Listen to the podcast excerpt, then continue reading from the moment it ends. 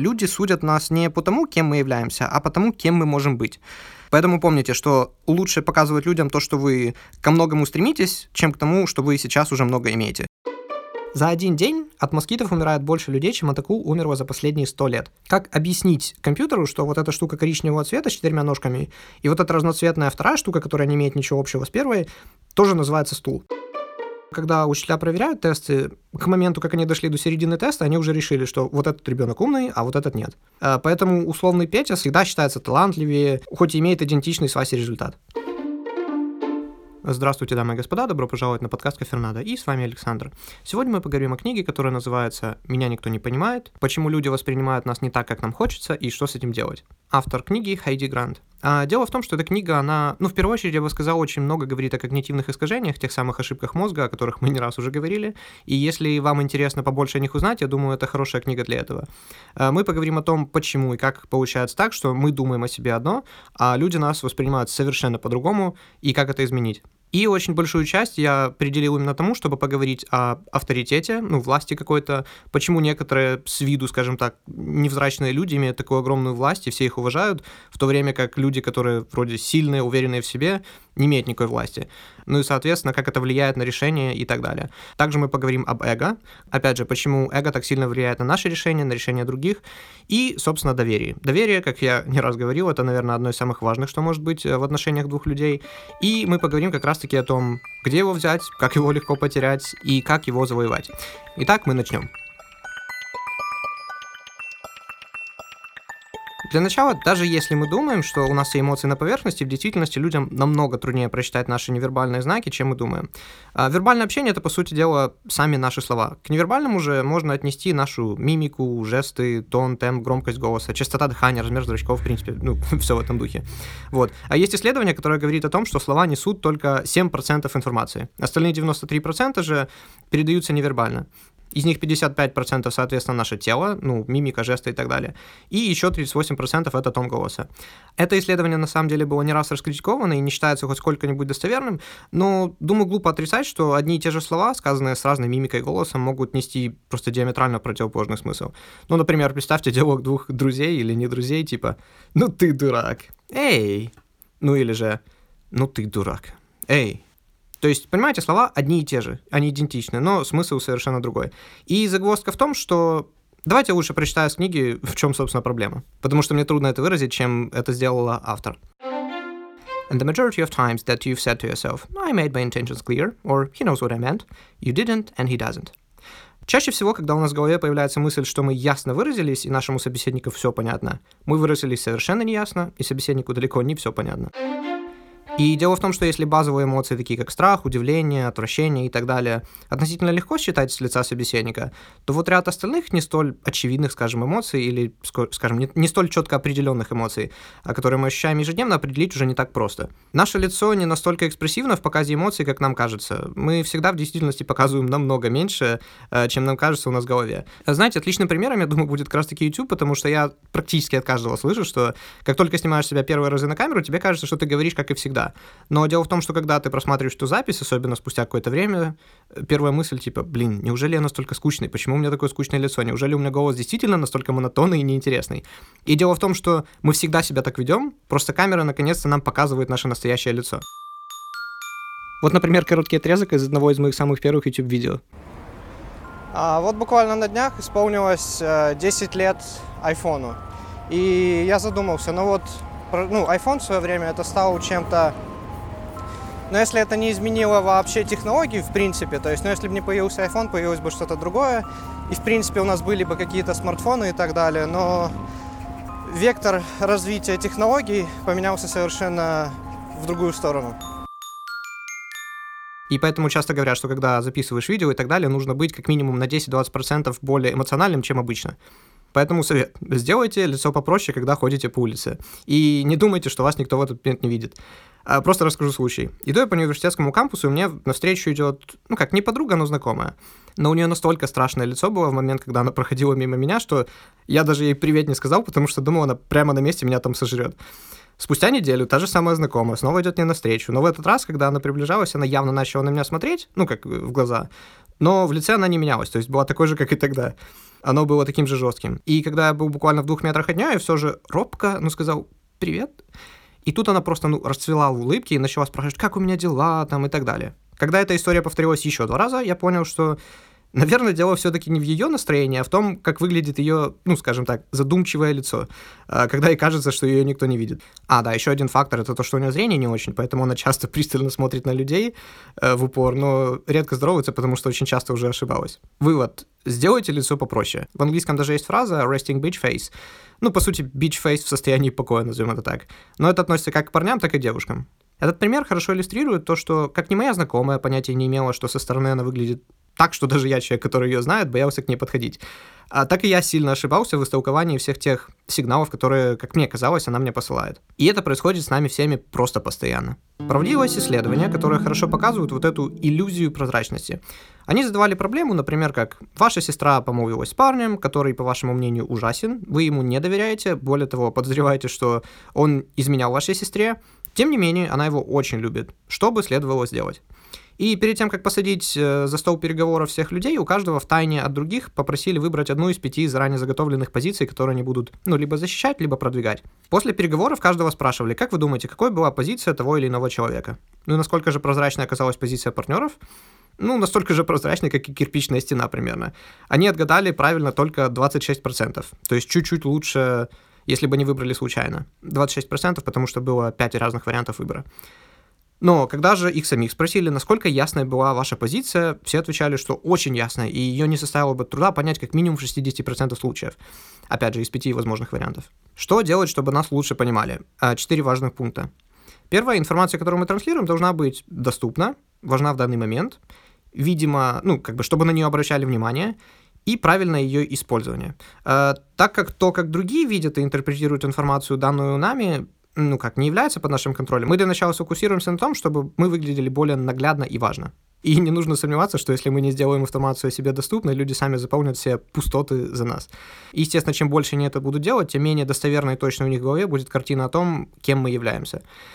В некоторых случаях это может сыграть на руку, конечно. Вот, э, например, автор книги говорит о том, как ее друг на свидании вечно умудрялся не говорить практически ничего вообще, но при этом всегда пользовался успехом у женщин. Просто потому что они считали его очень, ой, он такой загадочный, глубоко мыслящий. Возможно, он очень чувствительный, у него в душе раны, и именно поэтому он боится мне открыться. И, естественно, для них это был своего рода челлендж, наоборот, чтобы э, раскрыть этого человека. При том, что он просто намеренно молчал и ничего не говорил, и, ну, как видите, ему это помогло. В общем, они приписывали ему кучу позитивных качеств, которых он не имел. Но это скорее исключение, чем правило. В подавляющем большинстве случаев лучше быть, как говорится в книге, being judgeable. А в английском не всегда, но часто слово judge имеет негативную окраску и означает осуждение кого-то. Но вот в книге скорее имеется в виду, насколько вы являетесь человеком, по которому можно легко судить э, Наверное, это можно так перевести. То есть видеть эмоции, настоящие мысли и так далее. Поэтому, если в этом выпуске я буду говорить что-то вроде «нужно быть человеком, который проще поддается суждению», я буду подразумевать не осуждение, а именно вот это из книги «to be judgeable», то есть э, с нейтральным окрасом. Исследования как раз-таки показывают, что чем более человек является открытой книгой для других, тем лучше он является психологически адаптирован к окружению. Ну, в принципе, и счастливее, как с семьей, так и на работе, в отношениях, э, с друзьями имеет более глубокие отношения, дружбу и так далее. И оно и понятно. Во-первых, это просто потрясающее чувство, когда ты видишь, что другие тебя реально понимают, и то, что творится у тебя в душе. Ну и видят нас такими, какими мы видим себя сами. И знаете, здесь бы я хотел заострить внимание на фразе «лучше являться психологически адаптированным к окружению». Одна интересная мысль, которую я услышал от Джордана Питерсона, ну вы же не думали, что этот выпуск без него обойдется, вот, заключается в том, что, по сути дела, люди, которые сходят с ума, или у которых с детства нет друзей, выглядят очень странными и обычно, ну, как бы не принимаются обществом, потому что каждый раз, когда мы находимся в каком-либо социальном взаимодействии, группа людей, в которой мы находимся, нас постоянно либо награждает, либо наказывает за то или иное поведение или слова. В итоге, каждый раз, когда мы делаем что-то, что выходит за нормы, мы сразу чувствуем, скажем так, груз неодобрения, что ли, э, другими и отлаживаем свое поведение соответственно этому. Но если мы постоянно находимся в социальной изоляции, ну, образно говоря, единственный судья наших мыслей и действий – это мы сами. И даже если сейчас человек думает, что, например, то или иное действие является аморальным, то достаточно дать ему достаточно времени и маленькими шажками, в том числе и благодаря confirmation bias, когда мы склонны искать информацию, которая подтверждает то, во что мы уже верим, и игнорировать то, что нам противоречит, рано или поздно любой человек может прийти к той или иной степени сумасшествия просто потому, что, ну, как бы, на его пути не было людей, которые бы корректировали его мысленный процесс и говорили, что он не прав. И это то, чем мы постоянно бессознательно занимаемся, общаясь с людьми. Налаживаем свой аппарат на понимание нынешних социальных норм. Когда в 2012 году провели опрос насчет тогда еще президента Обамы и попросили описать его всего одним словом. Одним из самых часто использовавшихся были замечательный и умный. Но примерно такое же количество раз его называли неудачником и некомпетентным. И одинаковое количество людей назвали его честным и лжецом. То есть магия просто. Мы, люди, существа, конечно, многогранные, и у всех у нас бывают как хорошие, так и плохие дни, но не может же один и тот же человек, ну разве что у него биполярное расстройство личности, регулярно проявлять такие разные качества характера э, в обществе. Напоминает историю из книги «Семь навыков высокоэффективных людей» Стивена Кови, э, про которую мы немножко говорили еще в самом первом выпуске, когда студенты сидят в одной аудитории и смотрят на одну и ту же картинку, э, спорили о том, старуха это или красавица. И тут можно возразить, что, ну, понятно, мы-то в действительности ничего не знаем о публичных фигурах, но вот с кем-нибудь, с кем мы лично знакомы, мы-то такого, ну, точно не сделаем, мы-то будем оценивать их трезво. Ну, если мы, к примеру, говорим о соседях по комнате, то да. Но для того, чтобы они, наблюдая за нами, действительно начали видеть нас такими, какими мы считаем себя сами, нужно минимум 9 месяцев. И то корреляция между тем, как видим себя мы и как видят нас, в таком случае обычно не такая уж и большая, где-то от двух десятых до пяти десятых. И кто слушал прошлый выпуск подкаста, сразу скажет, как небольшая. Вы, Александр, нам только что рассказывали, что 5 десятых — это ой как много. А да, это действительно немало, но важен контекст. Когда в спорте, где дорога каждая десятая секунда, это действительно чрезвычайно много. Но когда это касается нашего поведения и характера, где, как нам кажется, вообще корреляция должна быть близка к единице, а на самом деле это от силы 25% объясненных, ну, 5 десятых в квадрате, то по нашим же личным ожиданиям это очень низкое значение. У девушек, кстати, это значение немного выше, ну, видимо, из-за их большей эмоциональности и меньшем страхе показывать свои чувства в принципе. Но, опять же, это просто соседи по комнате. Но как же те, кто состоят в браке? С одной стороны, все, что люди о нас знают, это только то по тем действиям, какие мы выполняем постоянно, и что говорим. Ну, иногда еще что говорят о нас. Но в любом случае, что бы мы ни делали, что бы ни говорили, это всегда пропускается через призму наблюдателя даже живя много лет вместе, то, как муж видит себя сам и как видит его жена, ну и наоборот, практически всегда отличается. А, к примеру, те, кто посещает разного рода терапию, в целом видят друг друга в еще более негативном свете. Ну, к примеру, там, не знаю, муж не загрузил колпачок на зубной пасте. Это все потому, что он безответственный, он меня не любит и не слушает никогда. Я же ему говорила столько раз. А, в то время как в других более счастливых парах тот же самый колпачок может быть оценен как «Ой, мой муж такой трудяга, так сильно трудится ради нас на своей работе, что даже нет сил колпачок закрутить на пасте. Он такой работяга, такой молодец». И первая и вторая пара имеет определенное предубеждение. И нельзя сказать, кто прав, а кто нет. Ну, так как на то оно и предвзятое отношение, что как бы не является полностью рациональным. И тут мы переходим к тому, что даже если пары, которые годами живут вместе, и президент США с десятками людей в команде, которые только и работают на то, чтобы он хорошо смотрелся, в обоих случаях в глазах других мы все равно не в том свете, в котором хотелось бы. Как мы тогда можем надеяться на то, что ой, ну наш босс-то точно знает, как сильно я тружусь и сколько полезного делаю для компании. Прям чувствую, как уже повышение не за горами. А в это время он, возможно, не знает о вашем существовании или имеет на вас совершенно другие планы. Дальше мы переходим к так называемому быстрому и медленному мышлению. А если кому-то эта тема интересна, то, в принципе, можете почитать книгу Дэниела Канемина. Он в 2002 году получил Нобелевскую премию, он написал об этом книгу, что ну как, у людей делится мышление на, грубо говоря, два разных, быстрое и медленное. Я думаю, многие слышали тот факт о том, что наш мозг составляет всего 2% массы нашего тела, но при этом потребляет примерно 20-30% всех затрачиваемых калорий, ну еще 20% всего кислорода. Одним словом, мозг это просто ну, чрезвычайно ресурсоемкая штука. И хоть наш мозг и есть тем, что помогло нам возвыситься в каком-то смысле над всеми остальными животными, так как мы эволюционировали в условиях, где каждая калория была важна, он, естественно, был изначально заточен на эффективность. И когда я говорю эффективность, я не имею в виду, что эффективность всегда подразумевает точность. Во второй главе книги нас начинают знакомить с концептом скорости против точности. Так как наш мыслительный процесс штука очень комплексная, как и везде, приходится идти на компромисс, трейдов. И если бы мы делали все очень быстро, мы бы наделали просто кучу ошибок. Если обдумывали бы каждую деталь, каждый шаг, нас бы просто съели тигры.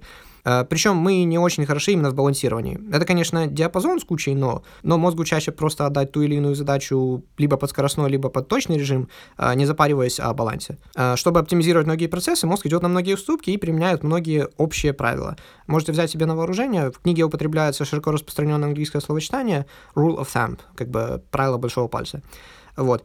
Когда мы применяем любой достаточно простой метод, чтобы получить относительно точный результат. Это вот и есть вот этот rule of thumb. Мы поговорим о тех вещах, которые чаще всего являются бессознательными. Чем проще и быстрее мы можем что-то вспомнить, тем чаще это значит случается. С одной стороны, логично, но тут важно понять всю опасность того, э, когда это начинает работать против нас. Э, например, сейчас в Америке по опросам многие считают, что преступность возвышается и возвышается, при том, что, в принципе, она чуть ли не самая низкая за последние несколько десятков лет. Просто потому, что новости сейчас заточены намного больше на то, чтобы рассказывать всякие, э, скажем так, внимание захватывающие вещи, и чем больше это повторяется, тем больше, нам кажется, это случается. А в книге приводится пример. Вот, что случается чаще? Когда людей бьет молния или атаки акул. Только в США в год под удар молнии попадает примерно 5000 человек. В то время как атакованные акулами люди обычно исчисляются 10-15 людьми. Не тысяч, а просто 10-15 людей. И еще то, что National Geographic опубликовал в 96 году, что от акул пострадало 13 человек, в то время как от туалетов пострадало 43 тысячи человек. И еще 2600 от комнатных освежителей воздуха. И я, честно, понятия не имею, что значит пострадать от освежителя воздуха. А я пытался найти это, но все источники вели только обратно на сам сайт, и этот факт без разъяснений на сайте National Geographic. Но хотите, я вам приведу еще более интересную статистику. Билл Гейтс у себя на сайте и в Твиттере это опубликовал в августе 2018 года. За один день от москитов умирает больше людей, чем от акул умерло за последние 100 лет. За один день москиты убивают порядка 1500 человек, в то время как акулы за 100 лет убили только 1000 людей. И один исследователь в книге «Голая экономика» привел интересную параллель между москитами. Он сказал, представьте, что Boeing 747, по большей степени наполненный детьми, каждый день врезался бы в гору Килиманджаро. Примерно столько детей ежедневно погибает от малярии. И знаете, тут вспоминается цитата из Карнеги, что «собственная зубная боль заботит нас больше, чем миллионы жизней, унесенных голодом в Китае». Кстати, москиты — это самое смертельное животное. Знаете, кто на втором месте, кстати? Тот, кто на втором месте, в год убивает больше, чем все остальные вместе взятые. Это человек. И тут в книге упоминается confirmation bias, который мы упоминали немного ранее. Ну, confirmation от слова confirm — подтвердить. Когда люди, по сути, видят нас только так, как они хотят или ожидают нас увидеть. И еще primacy эффект, то есть эффект первичности. Это когда по первому впечатлению мы судим все последующие действия человека. В книге приводится очень интересный эксперимент, коих было много, а, который почему-то надолго у меня остался в памяти еще с момента, когда давным-давно прочитал эту книгу. Есть два ученика, допустим, Вася и Петя, и им дают один и тот же тест по математике из 30 вопросов. Вася отвечает на первые 14 вопросов правильно, а Петя из первых 15 правильно отвечает только на 6. Во второй половине все меняется наоборот. 6 у Васи и 14 у Пети. По итогу 20 баллов у каждого, то есть идентичный балл. И ожидалось, что ну, как бы профессора по математике должны сказать, что у детей примерно одинаковый уровень знаний. Но этого почти никогда вообще не случается. И проблема в том, что когда учителя проверяют тесты, к моменту, как они дошли до середины теста, они уже решили, что вот этот ребенок умный, а вот этот нет. А, поэтому условный Петя со своими первыми правильными 14 вопросами всегда считается талантливее, а, лучше и так далее, хоть и имеет идентичный с Васей результат. Это переносится и на многие другие аспекты нашей жизни, опять же, ну, как наш мозг любит упрощать людей до просто набора из пары качеств и уже делать все предсказания, базируясь на них. Поэтому, как, некоторые люди просто ангелы в глазах других, ведь, ну, он, он же просто не мог этого сделать, он не такой. Ну, а даже если он это сделал, ну, как бы, для этого была очень важная причина, я уверен. И, знаете, лично я очень давно пользуюсь этими принципами. У меня такое чувство, что последние два года в университете я отучился исключительно на них, на самом деле. А в свое время, прочитав про язык тела, про большую значимость первого впечатления, тут еще и подключается Halo эффект, о котором мы говорили в четвертом выпуске, когда обсуждали книгу «Психология влияния» Роберта Чаудини. Этот Halo эффект заключается в том, что когда люди по одному качеству э, делают позитивные, ну или негативные умозаключения и о других. О, он так опрятно одевается и воспитанно себя ведет. Наверное, он еще и умный. И красивый же тоже. Да и вообще, человек добрый, сразу видно. Естественно, мы делаем это бессознательно. Э, так вот, у меня всегда есть четкий план поведения по этой причине, как правильно начать семестр. Надеваешь галстук, приходишь на первую пару за 10 минут до начала, Обычно я был единственным таким человеком. Э, садишься в первый ряд в центре, когда учитель заходит в класс, приветствуешь его, ну или ее, и иногда это важно сделать, кстати, два или три раза, пока учитель не ответит взаимным «добрый день». Иначе, как бы, какая разница, он, он вас просто не заметит. Во время урока всегда держишь ручку в руках и открытую тетрадь, даже если в ней ничего не записываешь. А задаешь два-три вопроса, которые хочешь, чтобы тебе объяснили, После урока подходишь и задаешь еще один короткий вопрос про урок и спрашиваешь имя учителя. Обычно в этот момент учителя из вежливости сами спрашивают и мое имя, а если нет, то я обычно просто говорю, а меня зовут Александр. И все. И поверьте мне, одного такого поведения на одной первой паре достаточно, чтобы учителя запомнили вас, ваше имя и весь э, семестр считали вас просто одним из лучших учеников и в конце получили иногда даже незаслуженно высокую оценку. Пусть все выглядит просто даже слишком просто. Ой, типа, если ручку держать, что-то изменится. Поверьте мне, изменится. Каждая из этих вещей имеет поразительный эффект, опять же, просто потому что у каждого из нас уже есть сформировавшиеся модели ну, поведения для разных групп людей. И когда в аудитории сидит, ну, как бы иногда 15 человек, а иногда и 100, игнорировать практически всех и каждого, единственный выход э, мозга не сойти с ума, ну, при таком количестве незнакомых людей в одном помещении. И большинство студентов такое расположение дел устраивает. А более того, они наоборот пытаются сделать все, что ну, в их силах, чтобы быть незаметным. Но есть студенты, которые по тем или иным причинам все-таки обращают на себя внимание, и тогда единственный способ учителя, опять же, учитывая все ограничения, приравнивать этих особенных учеников по имеющемуся у него в голове шаблону. Ну, чтобы понять, этот выделяющий человек будет мешать или же помогать. Поэтому они цепляются просто за каждую мелочь, отводя на эту долю секунды. И, соответственно, когда, смотря на одного ученика, они видят человека в толстовке, с головой опущенной в телефон, а другой в галстуке с открытой тетрадью и ручкой в руках, ну, они делают соответственное суждение. И как мы уже узнали, первые суждения остаются надолго. После этого придется потратить достаточно много времени, чтобы изменить э, первое впечатление о себе. И я вижу, что это может выглядеть очень манипулятивно, но я так не считаю. Во-первых, от этого никто не страдает. Учителям, наоборот, приятно, что хоть кто-то их слушает и задает вопросы. Во-вторых, 80% из того, что я писал, я и так всегда делаю. Например, приходить за 10 минут, официально одеваться, ну, официально, если сравнивать с другими студентами, конечно. Не подумайте, что я в костюме все время ходил. И так далее, это чисто мои привычки. А, плюс мне искренне нравится иметь теплые отношения с людьми, особенно которые выше меня, ну, по рангу, скажем так. А, что важно, я при этом всегда оставался откровенно просто честным. Когда, например, вдруг позволил себе вздремнуть на паре, после пары учительница сама спросила, говорит, Александр, вы, наверное, работали много, сильно устали. И вы видите, да, то есть она могла сказать все, что угодно, как и негативное или нейтральное, но она сама придумала мне оправдание, которое частично снимает с меня ответственность и выставляет меня в хорошем свете, базируясь только на ее ожиданиях, ну, как бы того, каким я должен быть человеком. А на что я ответил, что да нет, просто в интернете вчера до двух ночи сидел, вот и не выспался. Как ни странно, их сначала это сильно поражало, но впоследствии они только больше меня за это уважали. Тут мы переходим к стереотипам. Суть стереотипов есть в том, чтобы мы по нескольким признакам сделали, ну, скажем так, ожидаемую модель поведения человека, но остальные детали уже заполнять там можно на ходу или даже придумывать самому. Это все, как всегда, благодаря миллионам лет эволюции. Каждый раз, когда мы видим человека, независимо от того, хотим мы или нет, наш голос или так называемая интуиция оценивает каждого проходящего мимо человека. Ну, просто послушайте со стороны свой внутренний голос, когда будете, не знаю, там, в магазине, где угодно. А как много суждений вы делаете в доли секунды о десятках людей. Просто по одежде, по манере поведения и так далее. Опираясь на книгу Марка Болдуина, э, которая называется «Winning Body Language», мы делим людей на четыре типа. Друг, враг, потенциальный сексуальный партнер и игнор, ну, скажем так. А если человек не проявляет никаких из первых трех признаков, он отправляется в последнюю категорию, безразличия. И там обычно и находится подавляющее число людей. И это очень важно. Если соединить эти слова Марка, то, что описывается в книге, о которой мы сегодня говорим, меня никто не понимает, и что с ним делать, и тем, что рассказывает на своих лекциях Джордан Питерсон, то можно сказать следующее. Вплоть до последних пару десятилетий калории были очень ограничены на протяжении миллионов лет. Мозг потребляет просто огромное количество ресурсов, как мы выяснили, и единственный выход — это использовать их эффективно. И стереотипы нам в этом ну, здорово помогают. И тут я говорю не только про людей, а про любой предмет в целом. Каждую секунду нас окружает, ну, в прямом смысле, практически бесконечное количество фактов. Хороший пример — это серия из 15 картин Мане, э, которая называется просто «Сток сена». Он просто приходил в поле и под разным освещением, в зависимости от времени суток или сезона, изображал на картине один и тот же сток сена.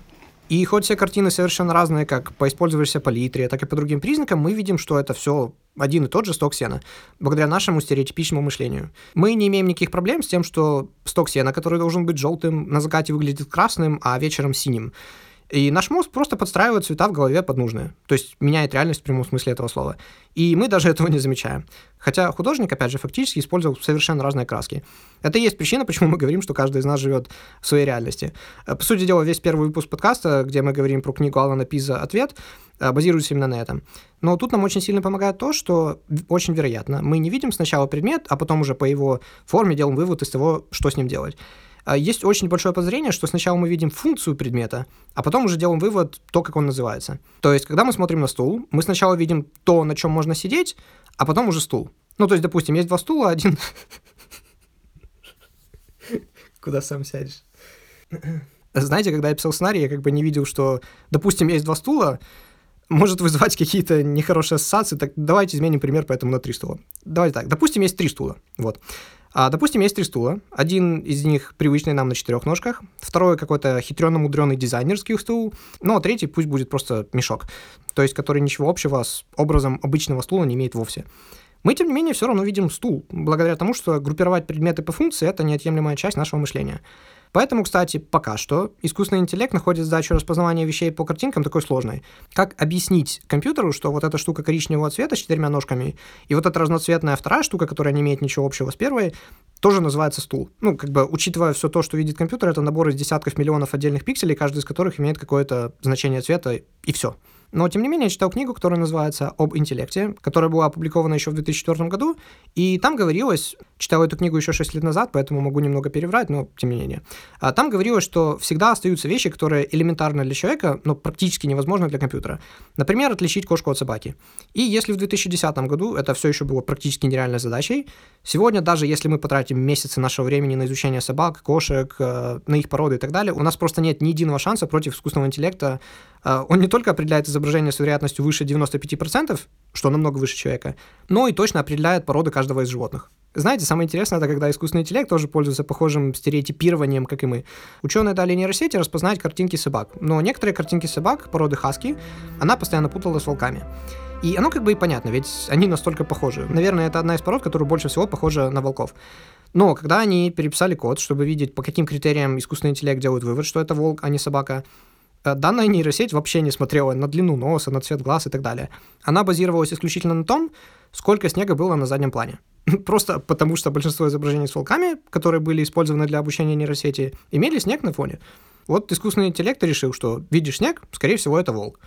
Это и есть то, как работают стереотипы, если говорить просто. И как мы говорили в четвертом выпуске подкаста, когда обсуждали книгу Роберта Чаудини «Психология влияния», мы, мы бы ими не пользовались, если бы они не работали. Чаще всего они действительно оказываются правдой. Но ничто не работает в 100% случаев, особенно когда мы уделяем на это так мало времени. А в книге также приводится очень интересное исследование. Если у человека присутствует так называемый baby face, то есть большие глаза, лоб, более тонкие высокопосаженные брови, там маленький подбородок, круглое лицо и так далее, вот. Если таких людей судили, то за намеренно причиненный вред, ну, например, вы там в порыве злости специально въехали в ограждение соседей, намного чаще оправдывали и считали невиновными. У тех, у кого лицо выглядело более взрослым, считали же виновным в 92% случаях, в то время как бэбифейсов только в 45%. И знаете, тут забавно, у меня есть заметка в книге с 2016 года, когда я впервые читал эту книгу. Обязательно гладко выбриться, если попаду в суд. вот, ну это так. Но когда дело шло о ненамеренном ущербе, тут все было наоборот. Людей с детским лицом осуждали в 85% случаев, в то время как более взрослых только в 58%. А если вам, в принципе, интересно почитать про ну, два этих типа мышления, медленное и быстрое, а я бы посоветовал почитать книгу «Думай медленно, решай быстро» Нобелевского лауреата Дэниела Кономина. Название книги автора, как, естественно, и все остальные ресурсы, ссылки и так далее, я оставлю в описании. Так вот, а далее в книге описывается эффект ложного косинуса. Окей, автокоррекция, я понял. А далее в книге описывается эффект ложного консенсуса. Э, то есть это когда мы делаем разного рода суждения о том, как думают или чего хотели бы другие, опираясь исключительно на свою модель видения мира. А в этой главе описываются многие вещи, как и наше ошибочное чувство того, что мы уникальны, и то, что, ну, как бы часто делая те или иные поступки, мы рационализируем это тем, что да, все так делают. И те негативные черты, которые присущи только нам, мы приписываем всем просто, как бы, как нечто нормальное. Но лучше всего, мне кажется, это пишет э, Дейл Карнеги, причем это написано у него на первой же странице, в первой главе книги как завоевывать друзей и оказывать влияние на людей. Акцент я делаю на завоевывать, э, просто потому что я прослушал как-то предыдущие выпуски подкаста и обратил внимание, что хоть в описании я всегда правильно указывал название, в самих выпусках я неоднократно почему-то, ну как, проскальзывал, как заводить друзей и все в таком духе. Э, кстати, когда я узнал, как эта книга называется на китайском, мне было как бы и смешно, и печально. Я не знаю, то ли это часть какой-то пропаганды, то ли что. Но на китайском почему-то ее перевели как «Женсин да жодиан», что можно было перевести как просто мягкость человеческого характера или как бы слабые, уязвимые точки человеческого характера, ну что-то в таком духе.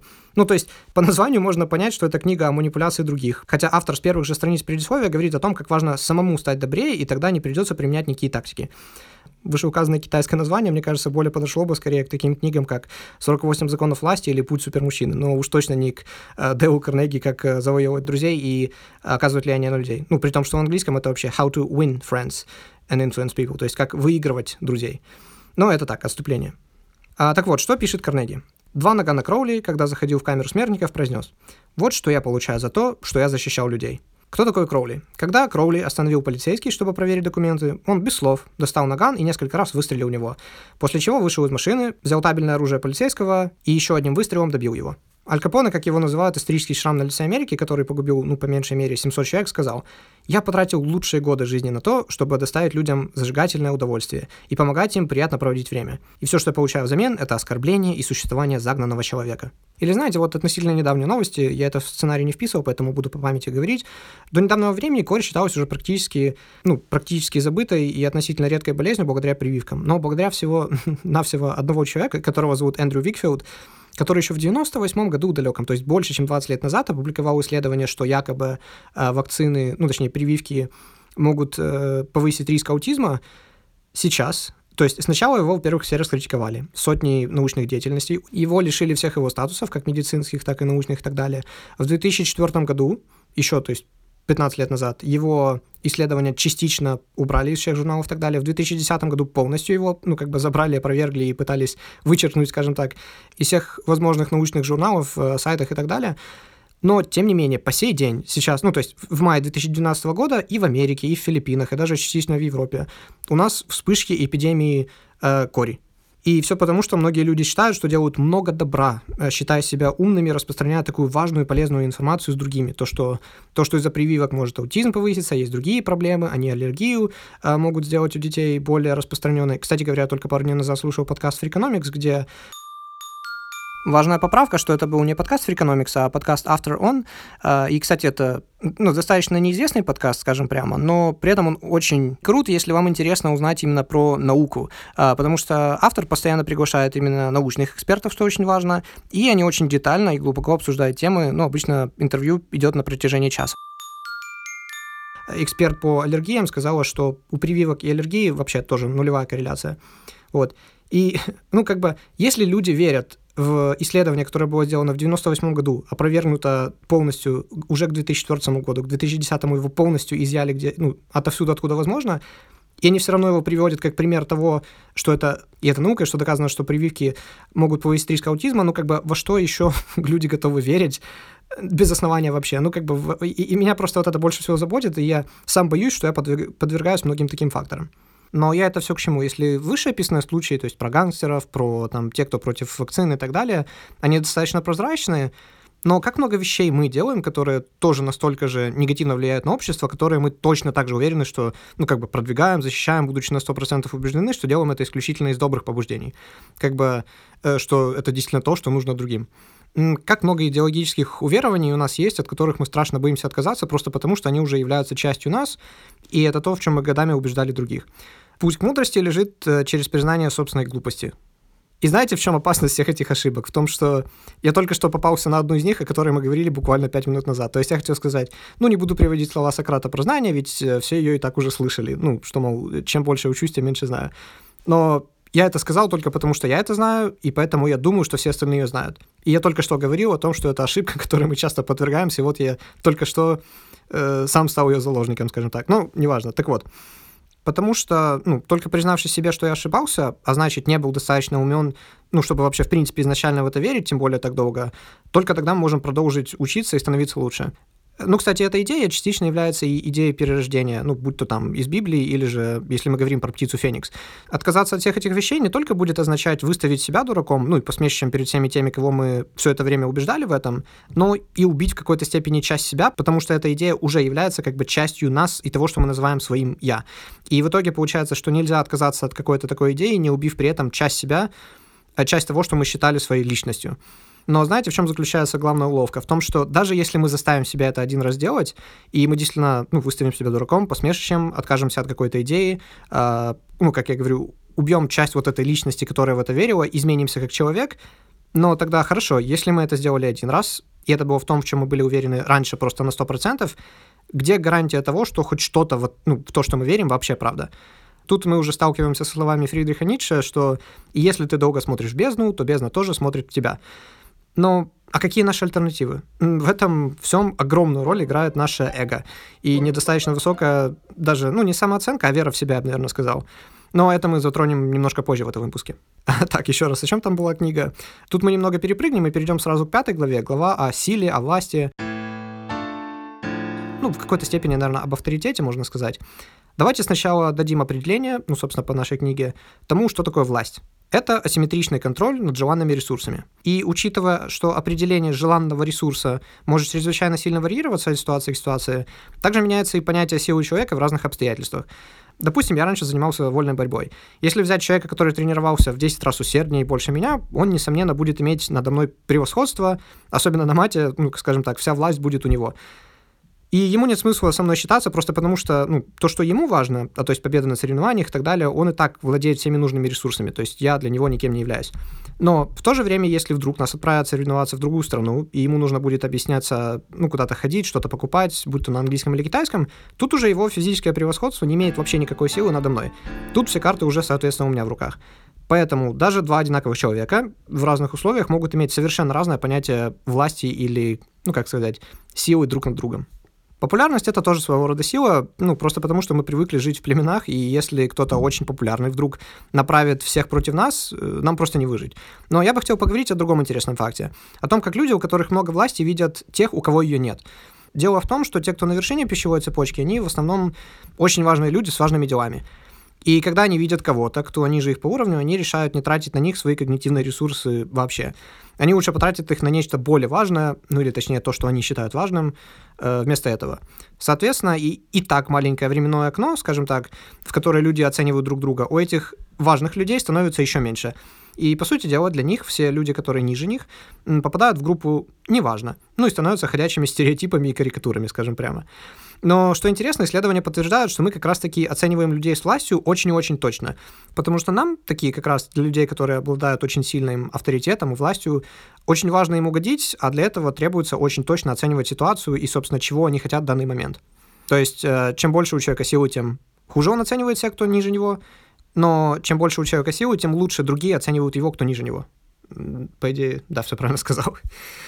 Как же тогда пробиться сквозь этот механизм отсеивания могущественных людей? А в принципе есть только один способ – быть полезным.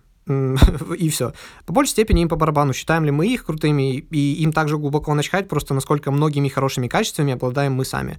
Учитывая всю чрезмерно высокую мысленную нагрузку и кучу ответственности, которая на них лежит, если мы сможем им помочь ее снять хоть чуть-чуть, ну или же показать, как мы в состоянии приблизить их э, ближе к цели, это единственное, что имеет для них значение. Поэтому мы всегда должны спрашивать себя, где и как я могу ему помочь, и иногда быть э, proactive, как это, ну, в общем, проявлять инициативу и иногда делать вещи, которые нас не просили даже, и, возможно, бы и не попросили, но, тем не менее, помогут этому человеку быть еще на шаг ближе к желанному. Только тогда они станут нас ценить и, соответственно, награждать властью, силой и нас самих. Но, как говорил дядя Бен... Чем больше силы, тем больше и ответственность. Как мы уже говорили, большинству людей нравится просто быть настолько незаметными, насколько это возможно. Но, с одной стороны, это оно и понятно. Вот история про зебр должна это хорошо проиллюстрировать. А, давайте подумаем. Вот зебры имеют очень яркую такую бело-черную окраску. Нет ничего, что выглядело просто более выделяющимся в саванне, скажем так. В чем смысл? Ученые, когда изучали поведение зебр, очень быстро это поняли. Когда они начали за ними наблюдать, они выбрали одну зебру, смотрели на нее, потом опускали голову, что-то записывали, поднимали голову и уже не могли понять, а какая из них именно та зебра. Хорошо, они выбрали следующую, и история повторялась раз за разом. Хорошо, тогда они просто проезжали на своем джипе мимо них, метили одну из зебр и начинали наблюдать именно за вот этой помеченной, которая выделяется среди остальных. Но практически сразу на нее нападали львы и съедали.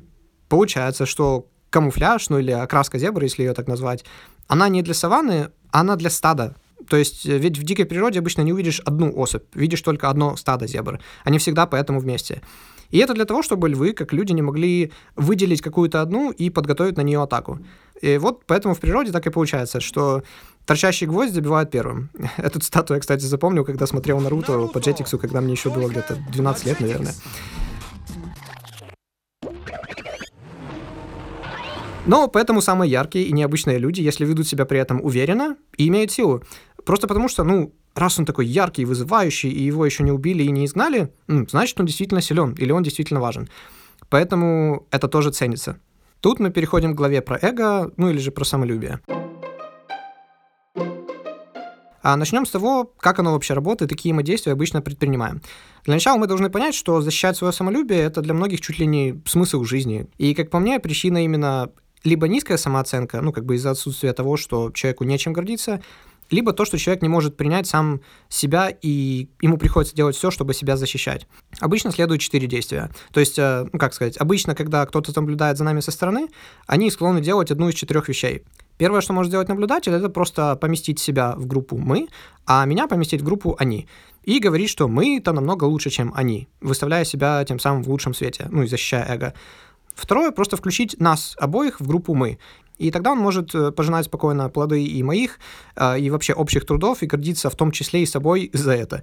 А третье, он может решить, что то, что делаю я, ну, как бы не пересекается с тем, чего он желает, и ему вообще без разницы, ведь те ресурсы, на которые я претендую, для него безразличны.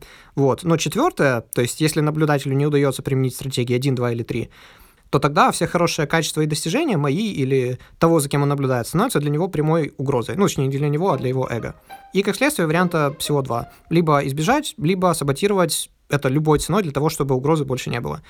А тут мне почему-то в голову просто ничего не приходит, поэтому частично возьму просто пример для демонстрации прямо из книги.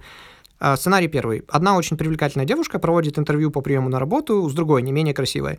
И тут применяется стратегия номер один. Для девушки-интервьюера не составит труда убедить себя, что не, ну я-то явно красивее ее, тем более, вон у нее даже тоналка неровно наложена. Да даже брови, ой, кто так брови выщипает. Не-не, я, я явно лучше. А, знаете, но я вот сейчас это говорю, и мне смешно и печально, как бы, как часто такие ситуации и мыслительный процесс, неважно, в, как, в данном конкретном примере или совершенно в другом, который, к примеру, включает парней, а, как часто это происходит в реальной жизни. А, но, как ни странно, тут э, девушке, которая пришла на интервью, это тоже может сыграть как бы ей на руку. Опять же, если мы говорим про этот Хейлда-эффект, ну, раз она красивая, значит, наверняка она еще и добрая, не глупая, работящая девушка. В сценарии втором все будет та же привлекательная девушка, которая пришла устраиваться на работу, но интервью теперь с ней будет проводить мужчина. Э, тут на самом деле все просто. Тут будет стратегия 3, потому что они не соревнуются за одни и те же ресурсы, ну, в данном случае потенциальных партнеров. Поэтому никакой угрозы нет. Но если интервью будет проводить менее привлекательная девушка, тут должны отметить, что, к примеру, стратегия 2 вряд ли сработает. То есть, ну, кроме того, что они обе девушки, ну, это слишком мало факторов для того, чтобы их обеих включить в группу «мы», скажем так. Соответственно, привлекательность девушки, которая пришла на интервью, будет являться прямой угрозой. А значит, мы что делаем? Либо избегаем, либо саботируем. И многие исследования, к сожалению, указывают, что ну, чаще всего так это и получается. Знаете, даже в одном исследовании, когда просили оценить красивых парней и девушек, оба пола давали противоположному достаточно высокие баллы. То есть, опять же, Хейла-эффект. Но если это были мужчины, то на их суждение красота других парней не влияла. А у девушек же наоборот. То есть девушки занижали рейтинг другим красивым девушкам. Более того, что страшно, даже когда люди об этом знают и говорят, что они этому никак не подвержены, результаты остаются практически неизменными, если мы говорим про интервью на работе, про расизм, сексизм и так далее. Главная функция нашего эго — это, по сути дела, защищать себя и свое самолюбие.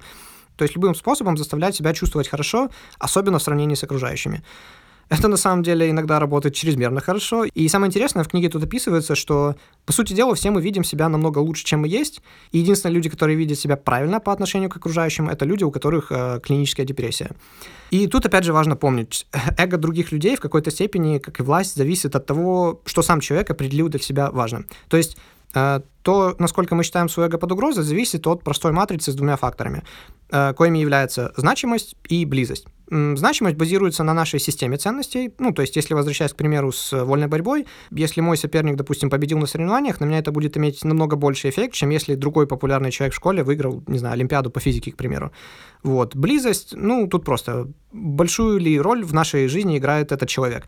Ну, потому что угрозу нашему самолюбию могут составить лишь те, кого мы либо постоянно видим, либо те, кому мы испытываем сильные чувства, ну, в том числе и чувство гнева. Вот. Ну и как дополнение могу сказать, что если человек от нас э, ушел настолько далеко в развитии, скажем так, что нам уже за ним просто не преуспеть, мы максимум можем, ну, восторгаться им, может даже в какой-то степени завидовать, но уж точно не, как он не станет угрозой нашему эго. То же самое с людьми, которые в несколько раз э, ниже нас в каком-то умении. То есть мы их просто будем игнорировать, потому что они, опять же, не угроза нашему самолюбию.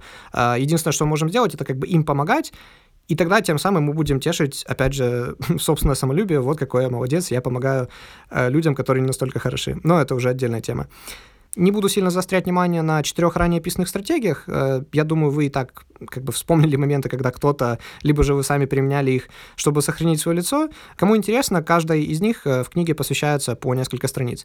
И как мы используем эти методы, ну, чтобы сберечь собственное эго, мы точно так же можем их применять на других, чтобы они не чувствовали, что их эго под угрозой из-за вас. То есть это работает в обе стороны. А тут я бы хотел дополнить эту главу, но сделать важную пометку, что это уже мое мнение, это не книга. А я считаю, что ну, самолюбие, эго, самооценка, уверенность в себе, как бы мы это ни называли, ну, чуть ли не самая важная вещь, над которой каждый из нас должен работать постоянно. Э, чуть ли не все земные проблемы, войны, несчастья, разводы, там, не знаю, голод, предательство именно из-за этого. Ну, то есть, давайте разберем. Э, то есть, люди свято верят в ту или иную идеологию, даже если все и каждый вокруг твердит, что это не так, Это эго. Потому что теперь он уже боится признаться, чтобы углу поверил в это так долго. Поэтому лучше продолжать верить. И чем больше он в это верит, тем больше sunk cost fallacy. Ну, невозвратные затраты, о которых мы говорили в одном из предыдущих выпусков. Два лидера страны, которые никак не могут выяснить отношения, опять же эго, ну, нужно же показать всем, кто сильнее. Если кто-то, ну, чаще, естественно, это мы парни, ведет себя в компании как полный кретин, постоянно всех перебивая, говоря только о себе и пытаясь находиться центром внимания постоянно, ну, недолюбили, как бы тут все ясно. Э, вот теперь нужно окружающих постоянно убеждать, э, посмотрите на меня, какой я крутой. Э, работник относится к коэффициенту как грязи, опять же, не уверен в себе. Ну, и нужно же показать другим, что ты имеешь хоть какой-то статус, хотя бы за счет унижения людей, э, которые ниже тебя, ну, в данном контексте по рангу. Если кто-то берет кредит, чтобы съездить на море и поменять машину на новую, опять же, неуверенность в себе, а то, ну, как бы, а то, что сосед подумает из второго подъезда обо мне и о нашей семье. Ну, короче, я думаю, что вы замечали по жизни, что чем громче тот или иной человек себя ведет, тем чаще это оказывается просто фасад, не имеющий за собой ничего внутри. Найдите себе друзей, возлюбленных, э, которые будут просто собой, которым не нужно никому, ну, в том числе и вам, ничего доказывать, которые будут общаться на равных, как с дворником, так и со звездой мирового масштаба. Кто-то, кто не будет завидовать вашим успехам, кто действительно за вас порадуется, когда вы сообщите ему, ну, или ей хорошие новости, о себе, а не будет... ну, и всем, все мы имеем таких, возьмем э, в кавычки, друзей. Они будут говорить, да-да, это все круто, а вот знаешь, а я тоже, а вообще знаешь, то, что ты сделал, не столько и важно. И, кстати, мне вспоминается, как я-то когда-то сделал то, что даже лучше, чем ты мне сейчас рассказал. Ну, и, или как минимум не будут, знаете, ликовать ваши неудачи. Но и вы при этом должны соответствовать. Как говорится, для того, чтобы танцевать в танго, нужно двое. И как минимум дать повод полностью вам доверять, и, ну, чтобы будь то друг или вторая половинка, не имела и ноты сомнения в том, что если она вам полностью откроется, это только усилит ваши отношения. И тут мы очень удобно переходим к главе про доверие. А если вы давно слушаете мой подкаст, я думаю, вы могли заметить, что доверие красной нитью проходит через все выпуски, ну, особенно когда это касается взаимоотношений двух людей. А доверие, ну, как фундамент, что ли. А если у вас есть очень хороший фундамент, э, не факт, что дом получится хорошим. Но вот без него он не получится вообще. Но давайте сначала поговорим о ситуациях, когда мы только начинаем знакомство. Каждый раз, когда нас кто-то встречает, обычно этот человек задается лишь одним вопросом. Могу ли я ему доверять? И базируясь на сигналах, которые мы посылаем, нас уже и определяют как бы в группу друзей, врагов и так далее. Э, почему так важно доверие? Как по мне, помимо всего прочего, если человек нам не доверяет, он никогда не сможет рядом с нами расслабиться. И каждую секунду у него будет стресс из-за того, что он не знает, а вот вдруг мы сейчас что-то вытворим такое нечто неожиданное, что может причинить нам вред. И, естественно, мы не можем долго находиться с людьми, рядом с которыми мы постоянно испытываем только напряжение. А, поэтому доверие и возможность расслабиться рядом с каким-то человеком я считаю такой важной функцией, что ли, скажем так. Доверие в книге определяется всего лишь двумя вопросами. Первое – это, ну, имеет ли человек добрые мотивы по отношению ко мне, он мне враг или друг. И второй, более важный вопрос, который не столь очевиден, ну, точнее как, это то, о чем я никогда не думал, но когда это прочитал, первая мысль была, блин, действительно, это же настолько логично. Если у него сила, в состоянии ли он воплотить в жизнь данные мотивы? Потому что, ну как, какая разница у человека, хорошие мотивы или плохие по отношению к вам, если у него нет э, никакой возможности их исполнить? Э, это из разряда мы судим человека не по словам, а по действиям. Но тут мы должны понимать, что судим мы не только других, себя мы судим точно так же. А, но страшно то, что мы это видим каждое действие, которое мы не смогли сделать. А вот и получается, что в будущем мы боимся на себя брать что-либо просто потому, что мы сами себе не доверяем. А где же мы находим ответ на эти два вопроса? Многолетние исследования указывают на две исключительно важные вещи – теплота и компетентность. Причем, опять же, они должны идти вместе. Теплота показывает наличие дружелюбия, преданности, сопереживания. А компетентность же ну, указывает на интеллект, на квалификации, скажем так, человека, что ли. То есть э, навыки и эффективность, что дает ему, собственно, возможность воплощать в жизнь собственные намерения. Поэтому это так важно. Соответственно, только компетентный человек э, без теплоты он может быть либо очень важный друг, либо очень страшный враг. А в то время как человек, проявляющий только теплоту, скорее, ну, объект для сопереживания или иногда даже презрения, но это если мы вообще изначально будем обращать на такого рода людей внимание в принципе. Исследования гарвардского психолога показали, что теплота и компетентность отвечают за 90% того, насколько позитивно или негативно нас воспринимают люди. Как, собственно, проявлять теплоту? Э, в книге дается много советов, но я сфокусируюсь на одном, как я считаю, самым главным, просто потому что многие его неправильно понимают. Нужно уметь слушать людей. И перед тем, как вы подумаете, о, вот опять это, типа, давайте надо слушать внимательнее людей, и тогда вы наладите отношения. Нет, я говорю именно об активном слушании людей. Потому что, ну, давайте я просто расскажу про пример со своей подругой. Она просто идеальный пассивный слушатель. И дело в том, что я иногда могу час напролет или там даже два часа просто рассказывать о чем-то, и она за этот час меня вообще ни разу не перебьет, ничего не скажет, и будет просто внимательно смотреть на, ну, как бы мне в глаза э, и слушать. Но понимаете, в чем дело? Она идеальный пассивный слушатель, но когда я рассказываю, я не чувствую никакой отдачи. В итоге у меня остается впечатление, что я только что провел монолог. Ну, то есть это ничем не отличается от того, что я у себя просто в голове произнес свои же мысли. И потому что я от нее не вижу никакой совершенно обратной связи, я вообще не знаю, дошла ли до нее эта информация, или, возможно, она как уснула, грубо говоря, э, с открытыми глазами, пока я это все рассказывал, скучно ей было или интересно и так далее не все так уж просто передать звуком, поэтому здесь просто представьте обезьянку, которая хлопает в тарелке в голове у Гомера. А поэтому я даю совет, то, что нужно уметь активно слушать. И причем это не занимает очень многого.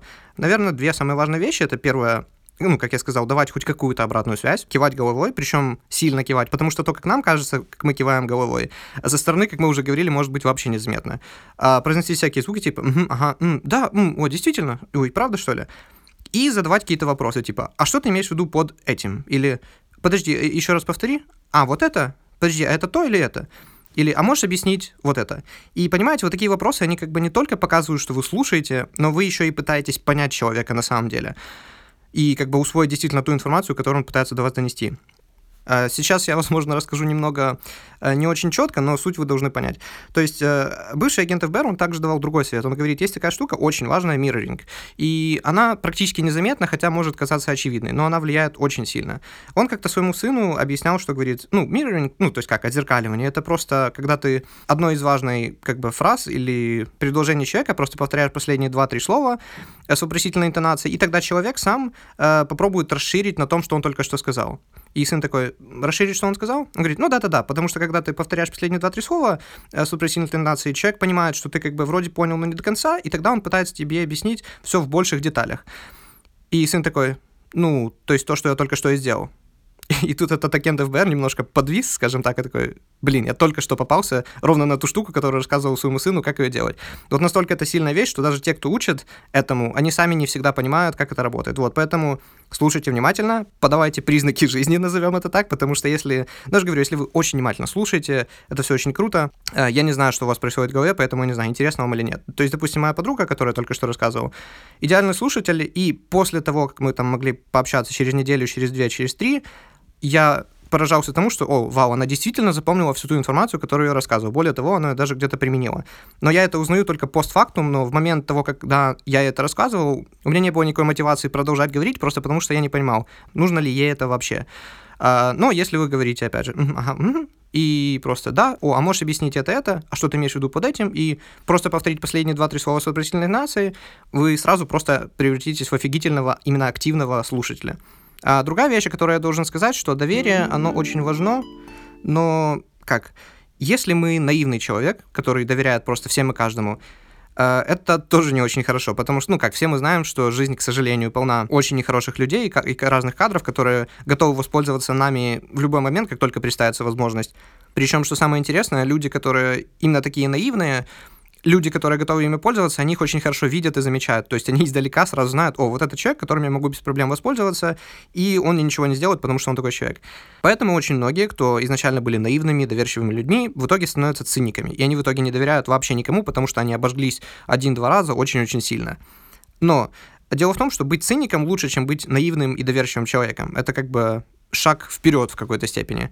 Но быть циником тоже очень плохо. После циника идет следующая фаза, когда, да, я знаю, что есть много плохих людей, а, да, я знаю, что я могу снова обжечься, но когда я вхожу в какой-то контакт с новым человеком, я даю ему как бы все равно свое доверие, я готов рискнуть, но я готов рискнуть, понимая все риски. То есть я сам беру под контроль и под свою ответственность все возможные риски того, что я буду доверять этому человеку. И, возможно, человек, который стоит напротив вас, будет делать то же самое. Поэтому быть наивным плохо, быть циником лучше, чем быть наивным, но тоже плохо, но лучше всего, опять же, же, контролируемо, под свою ответственность, брать риски, но тем не менее доверять которые вас окружают. Потому что сами по себе мы не можем ничего сделать, нам все равно нужны люди, нам нужна помощь окружающих для того, чтобы достичь своих целей. И теперь объясню, почему важны оба этих фактора, и теплота, и компетентность. Потому что, э, ну, я помню прекрасно, у меня, как в школьные годы, было два друга, и один, ну, просто один из лучших моих друзей, я ему полностью доверяю, теплейший человек, скажем так. Мы всегда могли говорить о чем угодно, я знал, он меня всегда поддержит и так далее, но если мне нужно было что-то очень важное, э, положить на него ответственность за что-то важное или попросить его что-то сделать, я ему не очень в этом плане доверял. Я бы скорее предложил это сделать моему другому другу, который совершенно был не настолько теплый, у нас не настолько хорошие отношения были. Но я знал, что если я ему доверю это задание, то он его сделает, потому что он более, ну, как будем выражаться терминами этой книги, компетентен. Поэтому видите, как бы если вы слишком теплый, а, как бы люди могут к вам хорошо относиться, но не факт, что они будут вам доверять, просто потому что они не могут на вас полностью положиться. И иногда будут давать предпочтение людям, которые более компетентны в первую очередь. Но как все-таки проявлять компетентность? Первое, смотрите в глаза. То есть это действительно первый же совет, который дается в книге на этот счет. А есть исследования, которые показывают э, корреляцию того, что люди с более высоким IQ намного чаще и дольше смотрят прямо в глаза. И люди тоже обычно таких людей оценивают более умными. Второе – это покажите то, что вы человек, у которого действительно есть сила воли. И, опять же, она не должна именно быть, э, мы просто должны показать, что она есть, ну или якобы есть. Ну, потому что, понятное дело, что люди, которые там э, бросили курить и не курят уже там много лет, или которые всегда делают то, что говорят, то есть сказал, сделал, людей с большей силой воли, мы, естественно, к ним относимся как более компетентным, которые могут завершить то, что начали. Но не нужно переигрывать, когда вы показываете, что у вас большая сила воли и так далее, потому что, ну, людей, которые слишком самоуверены, берутся за все подряд и ничего в итоге не способны довести до конца, э, все недолюбливают. И они обычно пользуются несильной популярностью, и многие исследования, опять же, это подтверждают. И, наверное, чрезвычайно просто важный фактор. Люди судят нас не по тому, кем мы являемся, а по тому, кем мы можем быть. Поэтому, к примеру, очень амбициозные мужчины ценятся девушками намного больше, даже чем те, которым уже есть что предъявить, но дальше уже развиваться у них планов нет. Почему дети считаются чудом? Э, потому что ребенок это и есть потенциал в чистом виде. То есть, ну, для меня это стало прозрением, когда меня пригласила знакомая на 100 дней с момента рождения ее ребенка и дала его поддержать. Это было в августе 2017 -го. Именно в тот момент я почувствовал, что это действительно значит. Кстати, в этот же момент я также окончательно убедился в мысли, что скоро искусственный интеллект э, выйдет из-под контроля, и мы не то, что не будем понимать, как его остановить, а даже что он делает вообще, но это уже совсем другая история. А, так вот, э, держа этого ребенка, параллельно, ну, как бы слушая рассказы его матери о том, как она учила его понимать, что у него есть и правая, и левая нога, и что он даже может двигать ими по очереди, как бы в этот момент, э, вот я смотрю как бы на это маленькое, прошу прощения, бесполезное существо, которое лежит у меня на руках, и только судорожно и хаотично двигая своими конечностями, ну, как бы даже не до конца понимая, что это его, и меня пронзила мысль, то, что вот он, вот-вот он, через 30-40 лет может знать 10 языков, построить многомиллиардную компанию, стать президентом, выиграть Олимпийские игры. Хотя сейчас ему и свой собственный палец с трудом дается сосать. Ну, вау, просто вау. Поэтому помните, что лучше показывать людям то, что вы ко многому стремитесь, чем к тому, что вы сейчас уже много имеете. За это вас будут намного больше уважать. А, но мы тут должны, как всегда, быть осторожны и, как во всем остальном в жизни, соблюдать баланс. Дело в том, что то, что мы делаем ради того, чтобы давать людям тепло, также заставляет нас выглядеть менее компетентными. И наоборот. А зачем далеко ходить? У меня есть подруга, которая это прекрасно понимала и без прочтения этой книги. Она, скажем, прямо модель для внешности и при этом чрезвычайно умная. И что она мне говорила? То, что ей часто приходилось притворяться намного более глупой, иначе мужчины просто считали ее слишком холодной. Вот и все. А тут, правда, как мне кажется, играет роль еще и другой фактор. Ну, немного возвращаясь к эго, многие мужчины, опять же, потому что недостаточно уверены в себе, просто боятся иметь рядом с собой девушку, которая постоянно им показывает, что она умнее их. И это бьет по их самолюбию, и многие просто не готовы с этим мириться. Ну как, проще же найти кого-то менее умного, успешного и так далее, чтобы я на ее фоне выглядел хорошо, и мне не приходилось меняться самому. Это ведь так трудно. И когда я говорю фразу, что она показывала, что умнее, я не имею в виду в прямом смысле. Э, я имею в виду, ну как, идеал — это худший судья. Вот история про двух первых людей, не Адама и Еву, а их сыновей, то есть первых двух рожденных людей.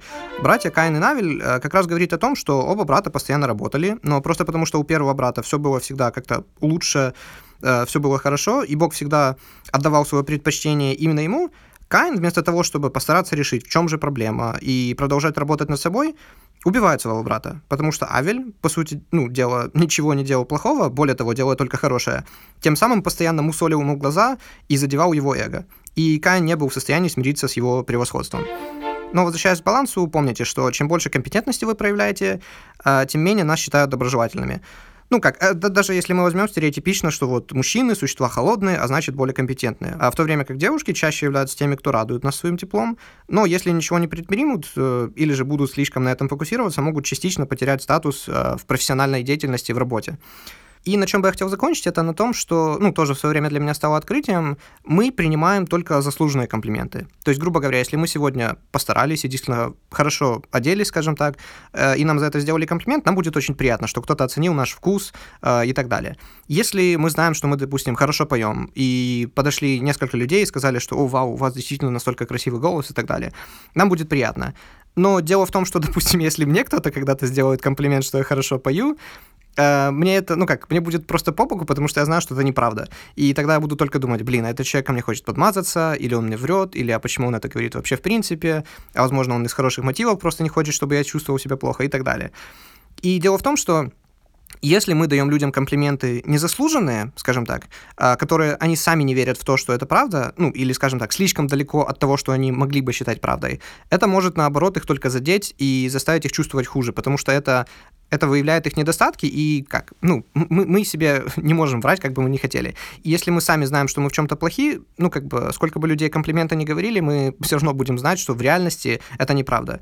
И тут я хотел бы немного задеть тему, скажем так, информации и вот этого всего, а, как сказать? Ну, а во-первых, объясню, что это такое. Это вот во многих книгах пишут, что вы должны просыпаться утром или там засыпая перед э, сном, говорить, что я лучше, я всего добьюсь, у меня будут миллионы, э, я самый крутой человек, меня ждет сегодня удача, э, у меня все будет типа пройдет. Ну, ну, в общем, вы поняли, да, такие позитивные мотивчики, которые должны вас мотивировать. И дело в том, что в основном это людей не заставляет чувствовать себя нисколько лучше. Более того, очень часто людей это заставляет чувствовать себя хуже. Именно по той же причине, что они говорят, что да, я лучший, э, у меня все получится, или я лучше, чем все остальные э, в этом деле и в таком-то но они-то, как в глубине души, прекрасно знают, что это не так. И потому что они сами себе врут, и потом они как бы сравнивая это с реальностью, понимают, что в реальности все совершенно не так, они чувствуют себя только хуже. Единственные люди, для которых аффирмации все-таки работают, это люди, как ни странно, с изначально нарциссическими наклонностями. Но они как бы и так о себе имеют высокое мнение, и когда они, как говорят себе такие приятные вещи, оно у них как бы эго разрастается еще больше. Поэтому, если вы занимаетесь чем-то подобным, я бы не советовал это делать, если оно вас действительно не заставляет чувствовать себя лучше э, в долгосрочной перспективе. Есть, конечно, виды других информаций, которые вроде как действуют, и они должны быть намного более специализированы э, и подстроены под каждого, их нужно делать совсем по-другому, но я говорю именно про такие вот общие. Хорошо, так. Э, спасибо, дамы и господа, что дослушали до конца. Этот подкаст, на самом деле, должен был выйти намного раньше, но дело в том, что Скажу так, если у вас iOS, ну, 12 или выше, зайдите, пожалуйста, в настройки, найдите iCloud и найдите диктофон и отключите синхронизацию диктофона по iCloud, если вы записываете что-то длиннее 10 минут. Дело в том, что у меня уже не первый раз случается так, что я записывал кучу аудио, и только чтобы обнаружить, что оно либо не сохранилось вообще, то есть как, я нажал «Готово», и оно просто нигде не появилось. А, либо оно сохранилось, но из полчаса, там только первые 10 секунд э, есть звук, а потом просто все пропадает. Поэтому мне вот сейчас вот эту часть про доверие и так далее приходится да записывать. Я просто не хотел уже разбивать этот подкаст снова на две части. И в будущем, надеюсь, все будет лучше. В следующий раз мы поговорим о книге, которая называется «Почему мужчины врут, а женщины ревут» Алана и Барбары Пис. А, это о том, ну, я не знаю, если вы слышали когда-то про книгу «Мужчина с Марса, женщина с Венеры», по-моему, так. Ну, в общем, вы поняли. То это как раз о том, почему у нас столько недопонимания между полами, скажем так. Э, дело в том, что мы, являясь как бы... Все мы люди. Но просто потому, что у нас мозг устроен по-другому, просто потому, что у нас идет разное развитие, воспитание и так далее.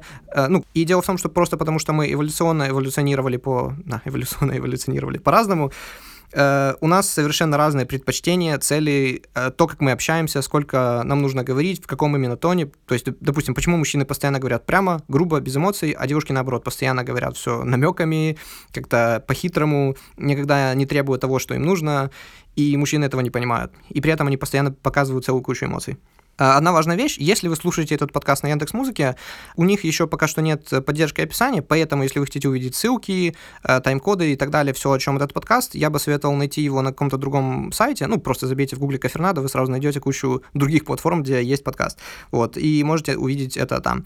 Если вам интересно, когда будет следующий выпуск, э, вы всегда можете зайти на сайт kafernado.com, и там вы всегда самым верхним постом увидите, что такой-то выпуск выйдет тогда-то, тогда-то. Я уже там записал аудио, сейчас монтирую, или вот я сейчас собираю собираюсь записывать и так далее.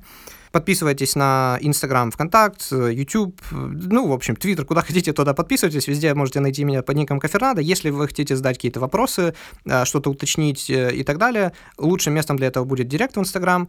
Всем спасибо еще раз. Будьте первым из тех, кто расскажет друзьям о том, что такое подкасты. Э, делитесь, советуйте. Все, всем пока и удачи.